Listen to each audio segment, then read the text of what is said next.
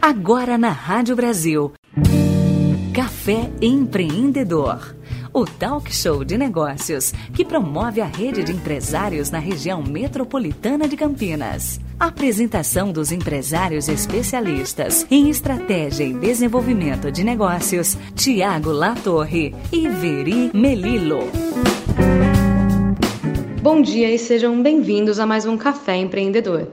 Hoje daremos continuidade à entrevista com Mariane Donato, psicopedagoga com especialização em transtorno de espectro autista, falando sobre a Semana Mundial de Conscientização do Autismo, que aconteceu na semana passada. Para a gente colocar tudo num contexto, eu vou puxar aqui as primeiras etapas da entrevista anterior, para que todos acompanhem, para quem não ouviu também possa entender um pouquinho mais sobre essa semana, e daremos continuidade falando sobre ecoterapia. Negócios em Destaque o espaço dos empresários que estão em alta na região. Bom dia, Mari, tudo bem? Bom dia, Veridiano, tudo bem? É um prazer ter você aqui com a gente nesse sábado aqui para conversar sobre um assunto tão importante que é realmente essa semana da conscientização. Para os nossos ouvintes que não tinham essa informação, essa semana que acabou de passar realmente foi uma semana de comemoração em relação à conscientização do autismo. O autismo é uma síndrome que vem ganhando cada vez mais visibilidade, né? mas muitas pessoas ainda não sabem como lidar, como diagnosticar, como identificar, muito menos o que fazer. Né? Então é muito importante, essas semanas, é muito importante os profissionais realmente trazerem essas informações. Então vamos começar, Mari, com essa primeira etapa. Então, como se diagnostica, como você identifica uma pessoa que possui transtorno espectro autista? Bom, é, são crianças que, ou desde a infância, bem do início da infância, ela já tem uma dificuldade social, né? Ela não, não consegue é, interagir, ela não tem respostas esperadas para aquela idade. Por exemplo, um indício muito, muito evidente que a gente consegue perceber é o apontar. Uma criança que não aponta, que não consegue ter essa primeira linguagem, é o que começa a chamar a atenção dos pais, geralmente. Crianças que fogem desse contato social, brincadeiras no parque, tenta ficar mais sozinha, não dá tanta função a objetos. Por exemplo, ela pega um carrinho e ao invés dela fazer o barulho do carro e dar um sentido para esse brinquedo e para esse brincar, ela vai virar o carro de ponta cabeça, vai girar as rodas, ou ela vai ter atenção fixa em outros objetos que não são do brincar, por exemplo, colheres, gosta muito de colheres, gosta de ficar abrindo e fechando gavetas. São crianças que têm peculiaridades no desenvolvimento mesmo. Então, pode ser até correto falar que o cérebro dessas crianças ou desses jovens e adultos, eventualmente, eles funcionam de uma forma diferente? Sim, eles funcionam de uma forma diferente, né? O nosso cérebro, ele toda, de, de qualquer pessoa, né? Ele cria todas as ramificações é, neuronais durante o dia e a gente organiza essas informações à noite. As crianças autistas, elas têm ramificações específicas, né, de preferência, e aí a gente tem que trabalhar dentro dessas ramificações para ampliar repertórios, para ampliar aprendizado. O cérebro em si, físico, ele é normal, igualzinho. Só que essas estruturas neuronais que se modificam, que são vias diferentes. E nós temos, é como, eu vou dar um exemplo bem, bem específico, que é como se fossem gavetas. Todas as vezes, quando a gente vai fazer uma atividade, nós abrimos uma gaveta no cérebro e a gente vai utilizar dessa gaveta para fazer esse, o que, a atividade que nós estamos fazendo. E depois nós fechamos. Mesmo quando estamos fazendo duas atividades ao mesmo tempo, a gente está abrindo e fechando gavetas com muita rapidez. Os autistas não, eles abrem uma gaveta e antes de terminar essa atividade eles já abriram outra. Então essas, essas gavetas ficam abertas e desconexas. Então eles não conseguem se organizar e por isso por muitas vezes eles demoram muito tempo para organizar coisas que são aprendidas a, a, um, a dias ou até meses. Legal. E na sua opinião, né, você como pedagoga com especialização no autismo trabalhando aí há mais de seis anos no Centro de Ecoterapia de Jaguariúna, que a gente já recebeu o Wilson Melilo aqui no Café Empreendedor para falar sobre ecoterapia. No seu ponto de vista, qual que é a importância da conscientização? Né? Por exemplo, dessa semana que a gente passou agora, que é a Semana Mundial de Conscientização do Autismo. Qual é a importância disso num cenário que a gente tem de cada vez mais autistas presentes, cada vez mais diagnósticos recebidos? Qual a sua opinião? Bom, quando eu comecei a trabalhar com autismo, era um autista para cada mil. Então, e hoje é um para cada 59 pessoas. O diagnóstico não é que a gente está tendo uma, uma explosão de autistas, mas hoje a gente tem um diagnóstico melhor.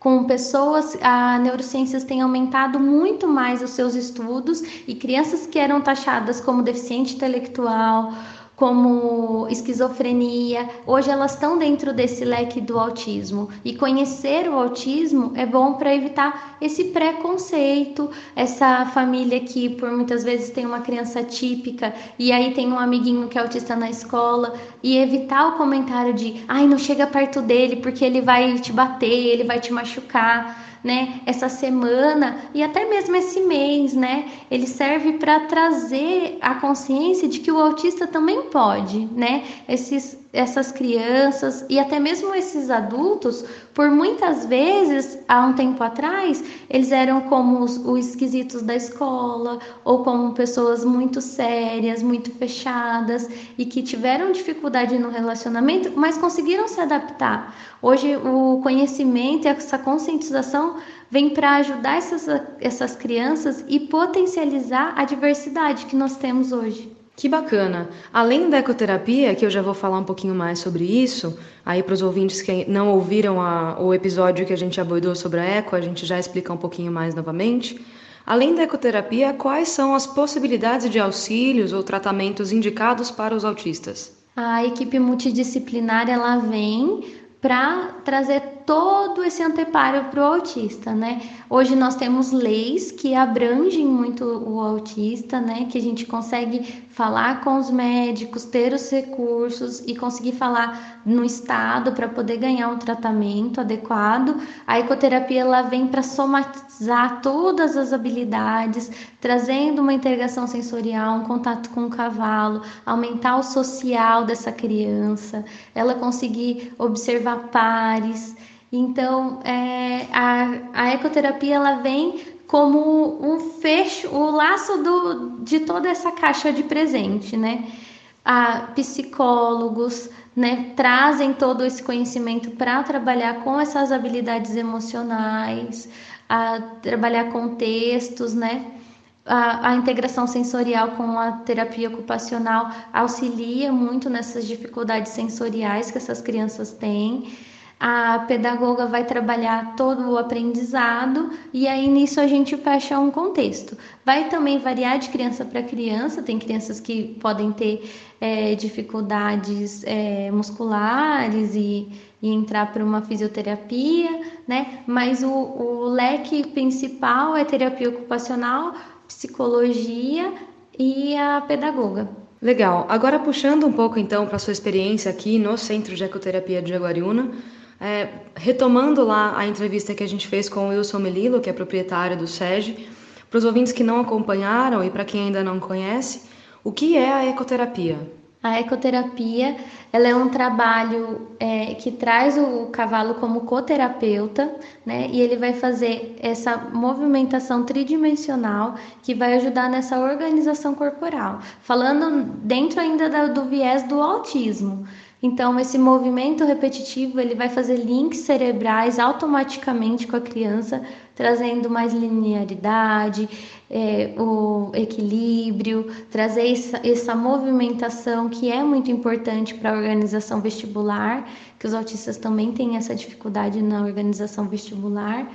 E também o, o cavalo ele é um must, né? Porque ele traz é, temperatura, textura, traz movimento, traz a emoção, porque o cavalo ele também tem os seus sentimentos e a sua a sua movimentação.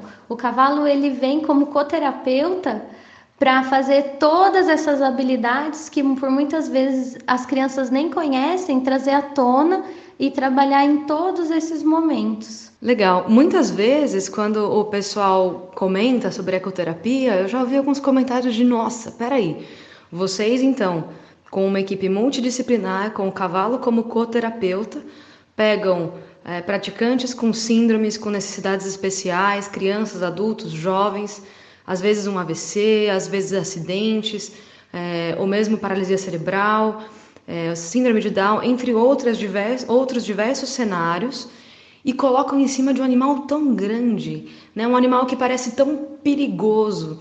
E aí eu ouço isso e, fico relativamente incomodada, assim, porque é óbvio, né? Num centro de ecoterapia, como o Centro de Ecoterapia de Jaguariúna aqui e diversos outros centros que existem por todo o Brasil, os cavalos são treinados para isso, eles são cavalos muito dóceis, existe uma equipe muito grande, lateral, auxiliar, enfim, existe toda uma situação de segurança e estrutura para isso.